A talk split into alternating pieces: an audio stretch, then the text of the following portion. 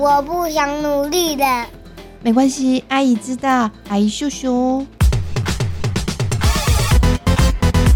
啪啪走，阿姨，让我们躺平也能壮游人生。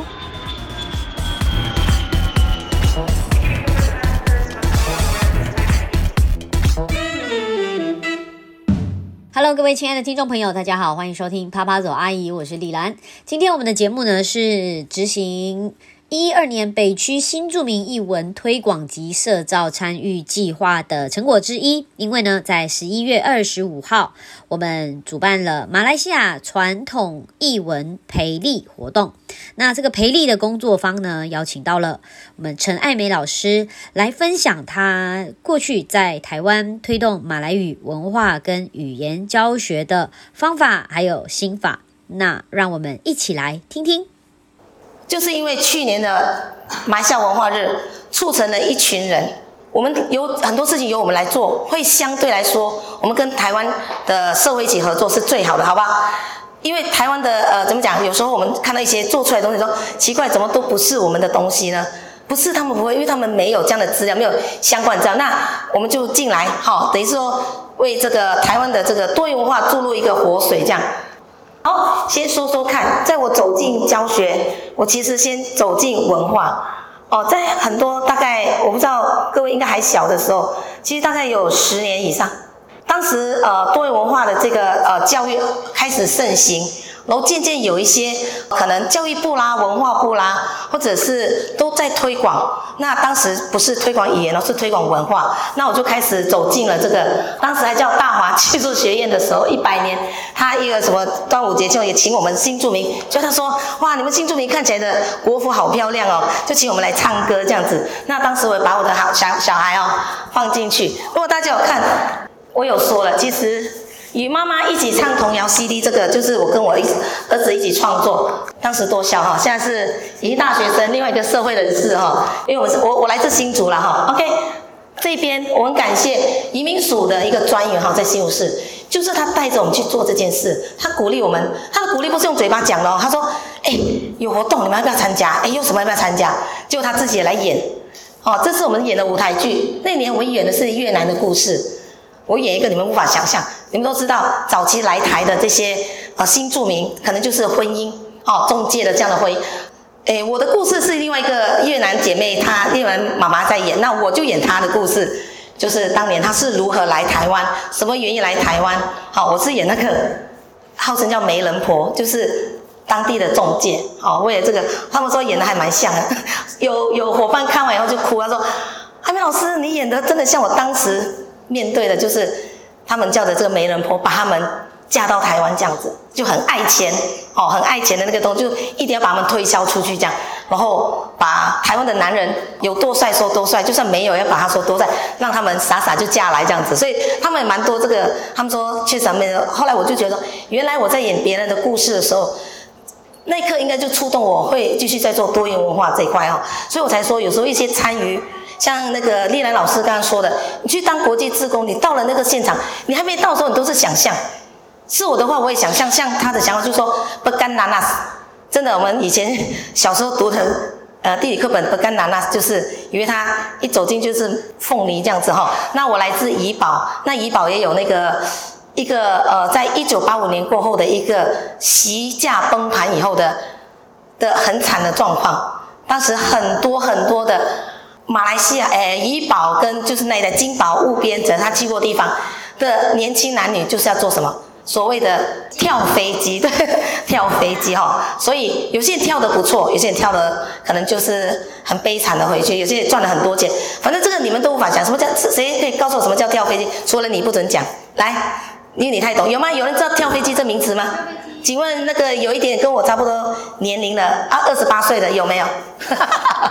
有没有跳飞机就是预期出去，就是拿着观光签证进到那个国家，然后就不回去了，就继续想赚钱嘛，对不对？所以他们就想说在台湾，特别台湾也是他们爱来的地方。日本啊，我有朋友去德国，什么都有，只是拿了观光签证进，只要进那个国家就开始做一些工作是当地人不要做的。哦，比较比较那个难的工作，所以每一个现在我们为什么做社造会有多么的有感，就是我们再回头去看呢，我们居住的家乡也是面临这样子的问题，所以我们在做社造，像像目前呃台湾也蛮多的，像我自己在新竹市也很多人邀请我们一起来做一个社区已经没落了，我们怎么把它活化？哦，青年的参与就是要过创生都有哈、哦。那当初我为什么做这个事，就是跟你说的，当时有一点点的像多元文化这样子的教育进到涉及到一个各个国小，所以学校说啊办什么活动就请我们邀请我们来参加哈，所以有一个最大最大的促进就是叫做全国新住民火炬计划这一块就真正的语言进到学校去了，我以前就是呃做些美食啦啊跳跳舞啦唱唱歌，可是最后就是用语文进去，就是。台湾的社会可以接受学习其他国家的语言，除了日韩最红的，还有那个当初我做的，我自己因为当时还没做课本的时候，你看自己自己做课本，好、自己做课本，然后自己带刚刚说的，因为台湾台湾的中秋节是是不提灯笼，可是我们就把我家的回去买一下买灯笼，回来给小朋友看，就说哦好可爱哦，就这样子，所以这就文化，小孩子就知道。好，接下来我就开始。呃，跟孩子一起去创作，像我这边，呃，第一排就是我开始，就是刚刚跟丁老师说，其实太多的创作，台湾的台湾的青年也可以参加，只要你身边有一些你觉得哎还不错的一个案子，你想跟政府申请钱，好，你就是去参加了，好不好？不要担心，我当时只有一个想法而已，我想做桌游，好，我想做桌游，我就做出来了哈。好，政府给我钱这样做桌游，好吗？当然要经过比赛，要评审，好不好？好，这就是我做的桌游。其实它是源自马来西亚，当时我儿子就是我最佳的伙伴哈，我就抓着他来，所以当我的那个，当我的那个，呃，我觉得他是我一个旅游的好伙伴，也是我一个那个在工作在做多元化是很好的一个范本哈。直到他现在长大以后，他就号称了新二代哈，他现在自己也跟着一群伙伴在写计划，虽然他不是主要，可是。等于说，甚至他们脑海里面，他们想要让台湾看得更多，这样子好更好。OK，来，接下来就是语言教学了。那语言教学，来，大家知道台湾有教马来马来语的吗？除了大大学端的有吗？大学是吗？还是国中小端？大学你选修马来语是丽兰老师的课吗？哦，好，他是大学的。那我们现在先讲大学呢，你就知道有一个通识课程可能要修。可是，在国中小的时候，刚刚我们讲的有本土语。啊，要怎么样？马那个呃，东南亚七语进到了这个学校端呢？其实很感谢当初我说的，呃，那个新著名火炬计划，让教育部就有信心。当他在拟那个一一零八课纲的时候，他就把新著名语七国为什么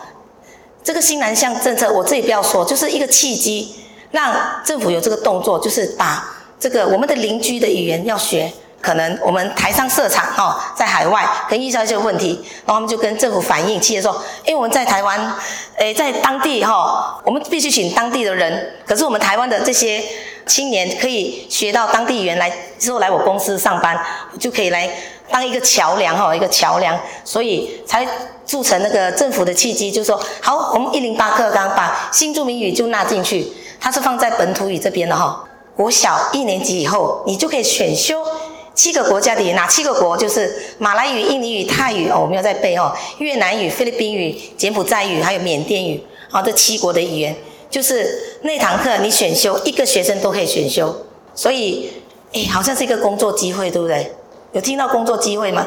如果那个学校只有一个学生，他选修，他找老师，那你刚好有被培训到，你就可以去。可以去教书，可以去上班了。我有带一些课本过来，让大家看看，里面不会很难哦。当然，一定是有一群很专业的老师带着我们去编。我们一共编这七语，一共编了十八册。哦，目前目前来说，如果按照一零八课纲的小朋友，一年级进到现在已经五年级了，他们现在修的是第九册。哦，第九册咯，跟着这样学。那我有一个学生就从一年级跟我跟到现在，五年级还在学马来语哦。好，这就是在教学中当中把文化融入课程里面，我们也是会枯竭嘛，对不对？开始觉得我们虽然编这些教材，我们的的想法还是在啊埋下三大族群，印度人、马来人、华人这样，可是里面的内涵知道吗？直到我去年，你知道疫情三年不能回去，对不对？可是我回去，我真的很幸运，我就遇到了一些，我就跑到去。